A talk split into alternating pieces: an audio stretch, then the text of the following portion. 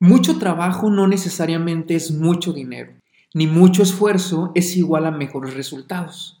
Y aunque este episodio no se trata de generar dinero, pues creo que la generación de la riqueza es una consecuencia de cómo llevamos nuestra vida, sí hablaremos cómo puedo crecer con más impacto y menos dolor, en dónde debo centrar mi energía para lograr un crecimiento un menor costo, aprender a elegir las batallas y diseñar una vida con más carácter, con más fuerza y menos miedos. Arrancamos.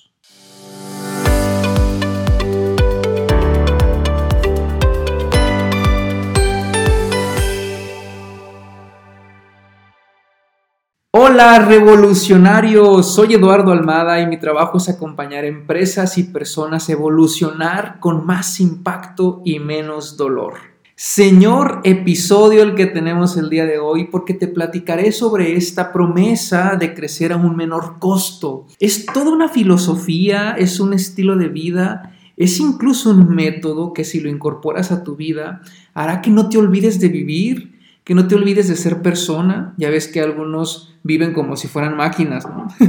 y si incorporas estos seis hábitos, valores o principios que te compartiré, te aseguro te acercarás a tener una vida con más impacto y menos dolor. No es una falsa promesa y, sé que puede sonar así, como que, ay, sí, no, voy a crecer con más impacto y menos dolor, bla, bla, porque hemos incluso creado eh, creencias como hay que sufrir para merecer. O, o nos resulta más atractivo aquello que representa un esfuerzo, aquello que representa el trabajo duro, aquello que suena difícil como que resulta más tentador. Pero no, no es una falsa promesa, no es un mundo rosa fresita, sino es realmente una, una forma en la que tú puedes lograr grandes resultados, puedes lograr grandes proyectos sin tener que pagar un costo tan alto. Eh, esto es un testimonio de vida que he experimentado en carne propia, en mi familia, en mi vida personal, incluso con mis clientes. Pero bueno, vamos, vámonos de lleno al tema. ¿Cómo crecer con más impacto y menos dolor?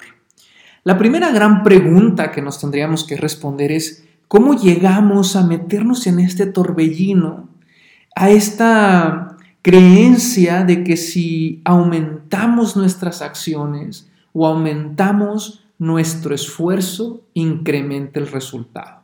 Todo esto empezó me parece, en el momento en que perdimos nuestra autonomía para subsistir. Sí, escuchaste bien, nuestra autonomía para subsistir. Con el capitalismo o como le queramos llamar, pero en el momento en el que tenemos que ganar dinero para poder tener unas naranjas en nuestra mesa, ahí empezó a cambiar todo. Imagínate que y llega un momento en la vida, solamente es un caso hipotético, que llega un momento en la vida en el que no hay supermercados, no hay donde podamos comprar lo que necesitamos para subsistir. ¿Qué haríamos, no? Si ya no sabemos cazar, si ya no sabemos sembrar, eh, ¿quiénes subsistirían a esto?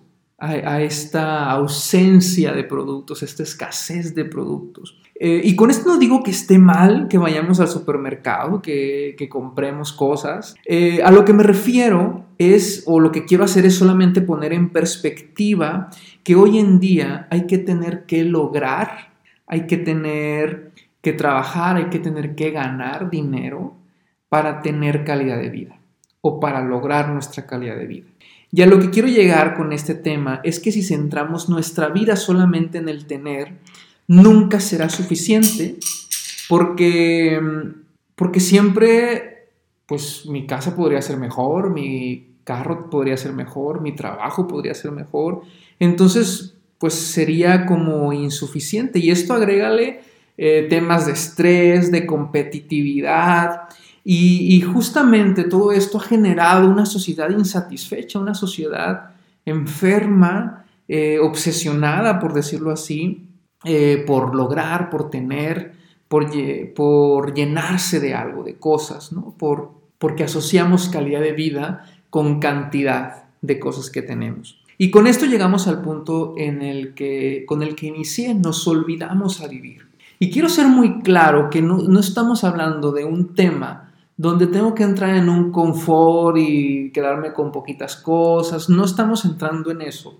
Solamente estamos en un episodio en el que hablaremos de cómo lograr grandes resultados, grandes objetivos, metas altas con menor costo, nada más. Y, esto lo pongo en perspectiva para que nos demos cuenta cómo nos vamos envolviendo en la vida y nos vamos perdiendo de lo crucialmente importante, de lo que realmente requiere nuestra atención y nuestra energía. Y fíjense que justamente el libro 48 leyes del poder plantea esta idea en una ley. En la ley 30 dice, haga que sus logros parezcan no requerir esfuerzos y el autor explica algo más o menos así, que cuando tú actúes, lo hagas como si la tarea no tiene, no representa ningún esfuerzo, que es algo de lo más sencillo, como si pudieras seguir haciendo muchas cosas más. Porque dice el autor que si revelas lo mucho que usted trabaja, el mucho esfuerzo que esto te genera, tarde o temprano, lo usarán contra usted. Los efectos de la sobreacción y de llevar una vida sobreocupada sobrecargada con actividades, con estrés, con competitividad, con, con lo que quieras. Es una estrategia del poder porque la sobreacción nos quita fuerza y esto genera un, un efecto muy silencioso porque como nos quita fuerza nos hace débiles, nos hace frágiles y cuando realmente necesitamos esfuerzo, cuando realmente hay algo a lo que necesitamos dedicarle energía, pues no las hemos agotado con tanta dedicación, con tanta acción, con tanto esfuerzo. Justamente hay un dato bien curioso que me llamó la atención, que en el Reino Unido, por ejemplo, en el 2004, incorporaron el mindfulness, este rollo de meditar, a su sistema de salud pública, porque en su experimentación se dieron cuenta de los efectos tan positivos que tenía a nivel salud, a nivel educación y a nivel de sistema penal, porque los beneficios que obtuvieron con la meditación en temas de enfermos terminales, en temas de niños que les costaba trabajo aprender, incluso delincuentes que, les, que era difícil controlar, pues fue muy sorprendente. Y mientras tanto, por ejemplo, en México, según el INEGI en el 2014, los mexicanos dedican 3.3 horas a la semana a descansar, rezar o meditar. No hay un dato exacto de meditación, lo, agrupan con todo esto que les acabo de decir.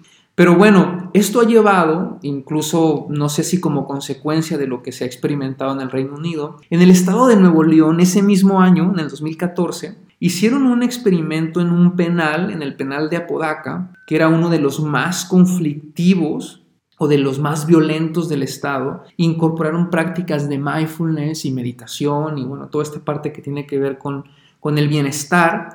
Y en siete meses redujeron considerablemente el índice de violencia en el penal y dejó de ser el más violento del Estado. Esto nos dice, por supuesto, que mm, se hace muy poco por tener bienestar es mucho más atractivo, mira todo lo que me cansé, mira todo el esfuerzo que me tocó, este, este esfuerzo que le he dedicado a la pena, por fin, que le he dedicado mucho tiempo, por fin tiene sus frutos y eso como que vende, ¿no? Dirían por ahí, hay mucha gente que le gusta tirarse para que la levanten, así dice mi esposa, te, te encanta que te tire, tirarte para que te levante. Pero pero lo que voy es que ya hay varios caminos descubiertos, el mindfulness, la meditación, los viajes al desierto, el, el, silencio, el convivir con la naturaleza. Bueno, hay muchos caminos para poder llevar una vida mucho más plena. ¿Y qué tiene que ver todo esto en crecer con más impacto y menos dolor? Porque uno de los, de los puntos que más hacen cansado el trabajo no es el trabajo en sí, sino la forma en que llevamos el trabajo, la forma en que lo enfrentamos, desde el lugar en el que lo enfrentamos, porque nos hacemos víctimas, porque queremos ser notados, porque sentimos que si no nos esforzamos, que si no cansa, que si no me quita insomnio, que si no que si no es sufrido no merece la pena, que si que si no sufres no mereces.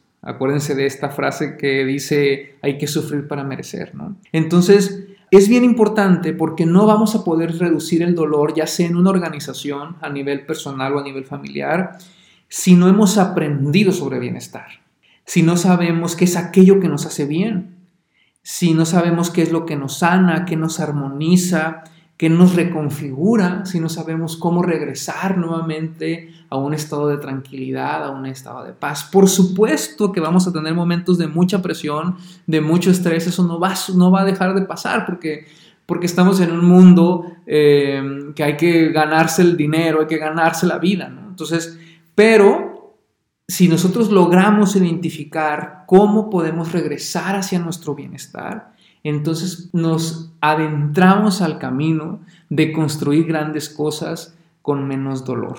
Así que vámonos a estos seis principios, estos seis hábitos a incorporar, porque si tú quieres llevar una vida más próspera, con más impacto y menos dolor, bueno, hay que ponerse en, hay que poner en práctica estos seis principios.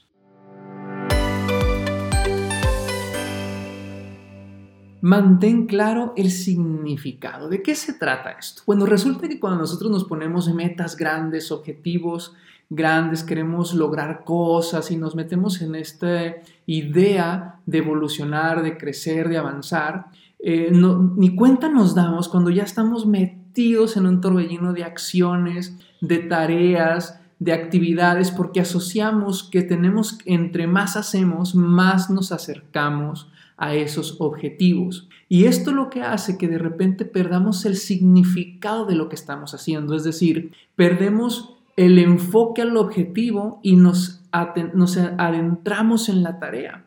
Y entonces perdemos el sentido, del, el sentido del para qué estamos haciendo lo que estamos haciendo. O sea, yo puedo anhelar una, una casa más grande, por ejemplo, pero me centré tanto en las acciones que empecé a pasar por encima de mi salud, de mi bienestar, de mi calidad de sueño. Entonces, ese objetivo que era tener una casa más grande, casi me cuesta mi salud o casi me cuesta la vida. solamente un ejemplo para explicarles cómo el meternos solamente en las tareas hace que perdamos el significado, el para qué estamos haciendo lo que estamos haciendo.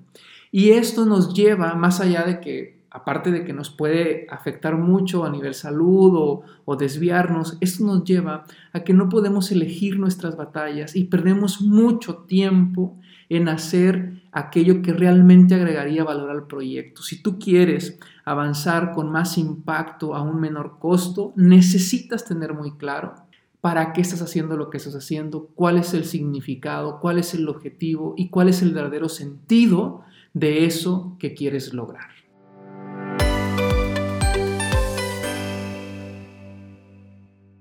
El principio número dos es manténlo simple. Me parece que la vida ya es lo suficientemente compleja, las empresas son un sistema complejo como para hacerlos todavía mucho más complicados. Pero ¿qué se trata? ¿De qué se trata esto de mantener mantenernos simples, mantener una vida simple? Cuando tú ya tienes claro el significado el sentido del para qué estás haciendo las cosas, es muy fácil saber qué, qué acciones se alinean y se acercan a, a, lograr ese objetivo, por ejemplo. Vamos a suponer que tu, tu enfoque es que quieres construir o quieres crear una empresa. Entonces te pones a ahorrar, te pones a, a prepararte financieramente para crear este negocio, crear esta empresa, y de repente te sale la oportunidad de comprar un terreno, de comprar una casa o de comprar un departamento. Y dices, bueno, es una oportunidad, no la pedí, me llegó, lo voy a hacer. Y entonces eso hace que te desvíes del enfoque que era crear una empresa. Por supuesto que hay oportunidades que no se deben dejar pasar pero hay otras que son una trampa y esto es bien importante que lo podamos captar. Hay oportunidades que nos acercan a nuestro significado a nuestro objetivo y hay oportunidades que nos alejan. Por eso, por más tentativa, por más eh, atractiva que sea una oportunidad, siempre tienes que analizar si te acerca o te aleja de lo que tú quieres lograr. Y que te aleje no quiere decir que sea mala, puede ser una buena oportunidad, pero te hace más distante de eso que tú quieres lograr. Y mantener una vida simple no solamente se trata de no llenarse de cosas, sino de llenarse solamente o de tener solamente aquello que necesitas para mantenerte en tu significado. El tercer principio es paciencia. Ya, hemos hablado de dos. Uno es significado, tener claro del para qué de lo que estoy haciendo. El segundo es mantenerlo simple, haz solamente cosas que te acerquen o toma oportunidades que te acerquen a cumplir ese objetivo, ese significado de tu vida. Y el número tres es paciencia. Y este tiene mucha importancia y mucha relevancia porque nos cuesta trabajo creer que lograr cosas llevan un proceso. Hay unas que se hacen en menos tiempo que otras, pero a fin de cuentas es un proceso. Lleva su tiempo y, el quererlo acelerar, el quererlo adelantar nos desenfoca, nos desgasta, nos cansa, lo hace sufrido.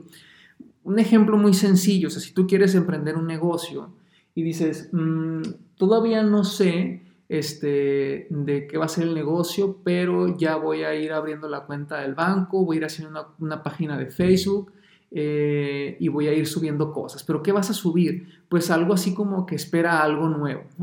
Y entonces estoy dedicando energía al paso 10 y estoy desatendiendo el paso 1 por, por desesperación, por no ser pacientes, por querer avanzar, porque siento que si avanzo en muchas cosas voy a estar más cerca y no nos damos cuenta que eso a veces nos termina alejando o termina matando los proyectos. O sea, ya dediqué tanta energía en la página, en las vueltas del banco, en crear esto, y todavía ni siquiera tengo el producto, que, me agota, me cansa y, no hago, y, cuando, y no le dedico la energía que se requiere hacer el producto. Entonces termino abandonando los proyectos.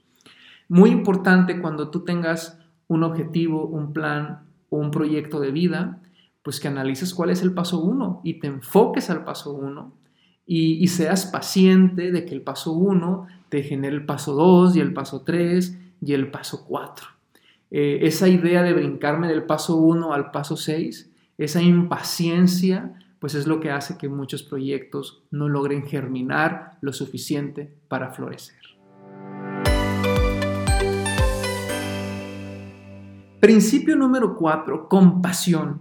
Y aunque se puede confundir con paciencia, son totalmente dos cosas diferentes. La paciencia tiene que ver con respetar el proceso natural en el que se construyen las cosas y compasión tiene que ver con respetarte a ti en el proceso.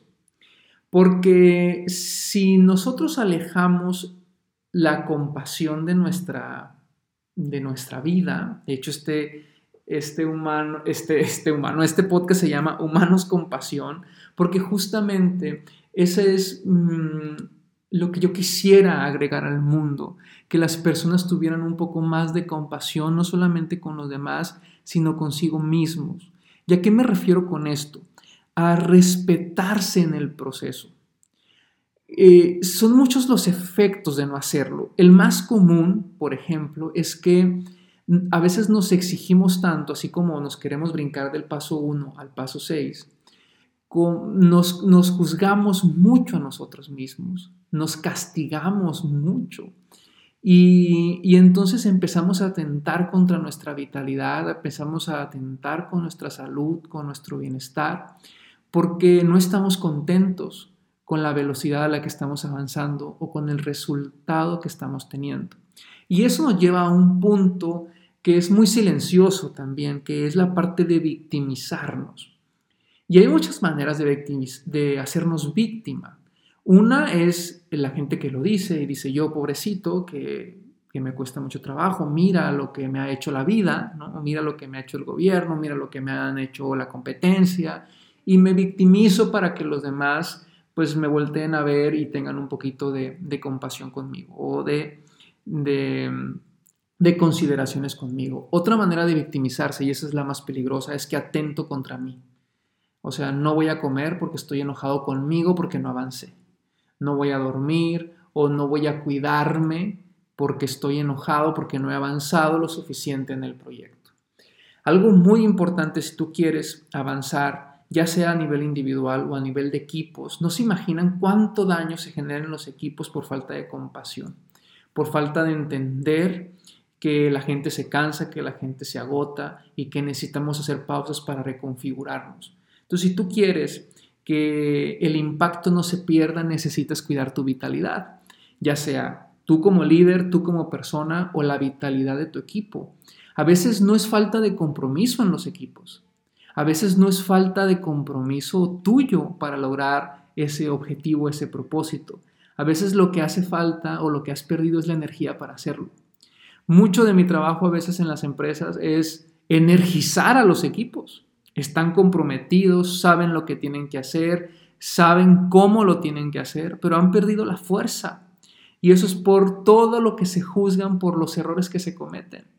Y hay errores que también nos hacen avanzar, pero los hemos como, eh, no sé, como metido en un, el, el equivocarse lo hemos puesto como algo muy grave. Y a veces hay que equivocarse también para avanzar. A veces hay que descubrir que por ahí no es el camino y eso también nos hace avanzar. Entonces, si, si tú quieres estar más enfocado, si tú quieres estar, mantenerte más simple, necesitas agregar más compasión a tu vida.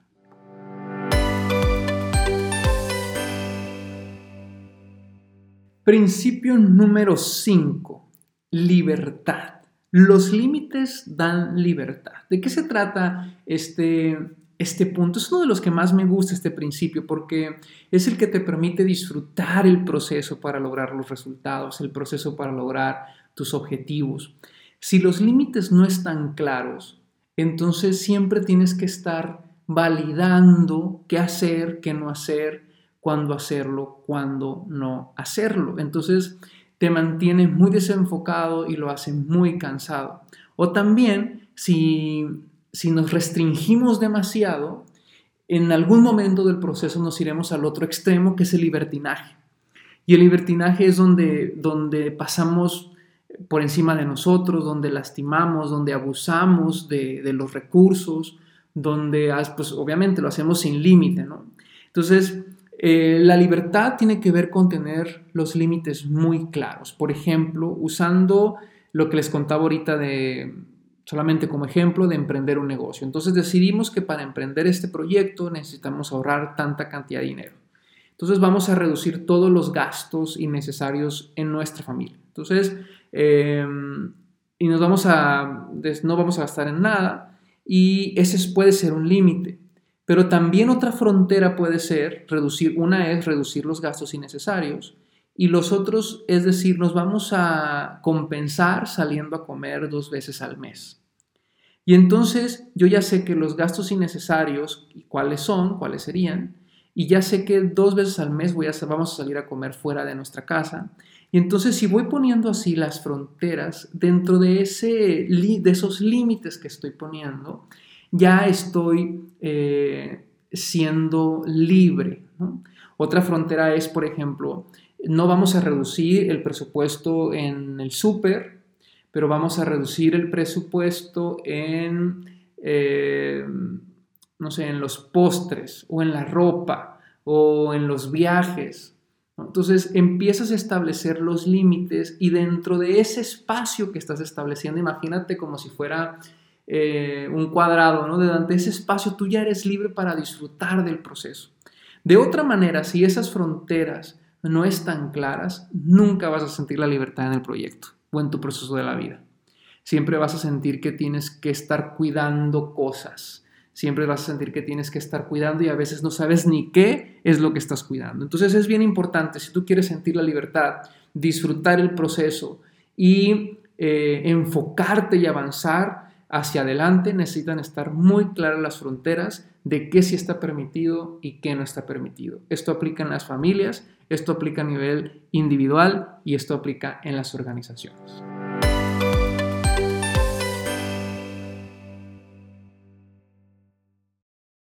Principio número 6. Fíjense, vamos a, recapitular, ¿no? Ya hablamos de del principio del significado, que es tener muy claro para qué estoy haciendo lo que estoy haciendo, mantenerlo simple, tomar las oportunidades o las acciones que me acerquen directamente a este, a este objetivo de vida o a este plan o a este significado de vida. El otro es paciencia, es respetar el proceso, Compasión es respetarte a ti en el proceso de lograr ese objetivo. El siguiente fue libertad, los límites muy claros de lo que sí está permitido y de lo que no está permitido. Y el siguiente es coraje. Y este no se refiere a un mal humor, a, andar de genio, no, no, no, el coraje no se refiere a esto, sino es la fuerza interna que nosotros tenemos para lograr nuestros objetivos. Y aquí quiero contarte algo bien importante. ¿Y por qué hablo de canalizar la energía solamente a lo que es importante o solamente lo que es suficiente? Porque habrá momentos en la vida, momentos en tu proceso de vida, de tu crecimiento, en que se requiera que des mucho más, que se requiera que eh, tu esfuerzo sea mayor y entonces debemos de almacenar energía para ese momento. No toda la vida tienes que estar dando el máximo, el máximo, el máximo, porque lo que, lo que sucede eso es que generas un desgaste para cuando realmente se requiere. Y aquí hay que hacer muchas cosas para mantener nuestro coraje, porque te vas a desmotivar, porque vas a perder el interés, vas a perder las ganas, vas a tener ganas de abandonar las cosas. Y eso normalmente viene por la saturación, viene por eh, que te has sobrepasado el límite y entonces pierdes tu fuerza interior. Por eso yo hablo mucho de las pausas. Si no has escuchado eh, unos episodios atrás, creo que el episodio 3 de esta temporada habla acerca de, de por qué es importante hacer pausas. O puedes ver, escuchar el especial del desierto, donde hablo todo este esta ideología de parar, cuáles son los beneficios que tienes. Si algo tienes que cuidar en tu proceso de crecimiento es tu energía, es tu coraje, es tu fuerza. En los equipos, en las organizaciones, esto es fundamental. Necesitamos reagrupar, necesitamos reconfigurar, necesitamos a los equipos mantenerles esa fuerza para que exista un alto desempeño. De hecho, el éxito del, del alto desempeño no es que estén los equipos forzados al 100%. El éxito del alto desempeño es que hay un balance entre la exigencia y el descanso. En el momento que te sientas saturado, es esas veces que dices, ya, hasta aquí, ¿no? Te, te brincas el límite y pierdes tu fuerza interior.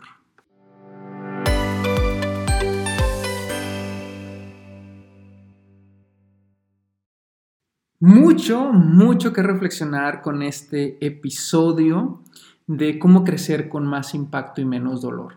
Quizá hay algunas preguntas que nos tendríamos que hacer. Por ejemplo, si estoy inmerso en este torbellino de acciones, y no estoy consciente del significado del para qué estoy haciendo lo que estoy haciendo.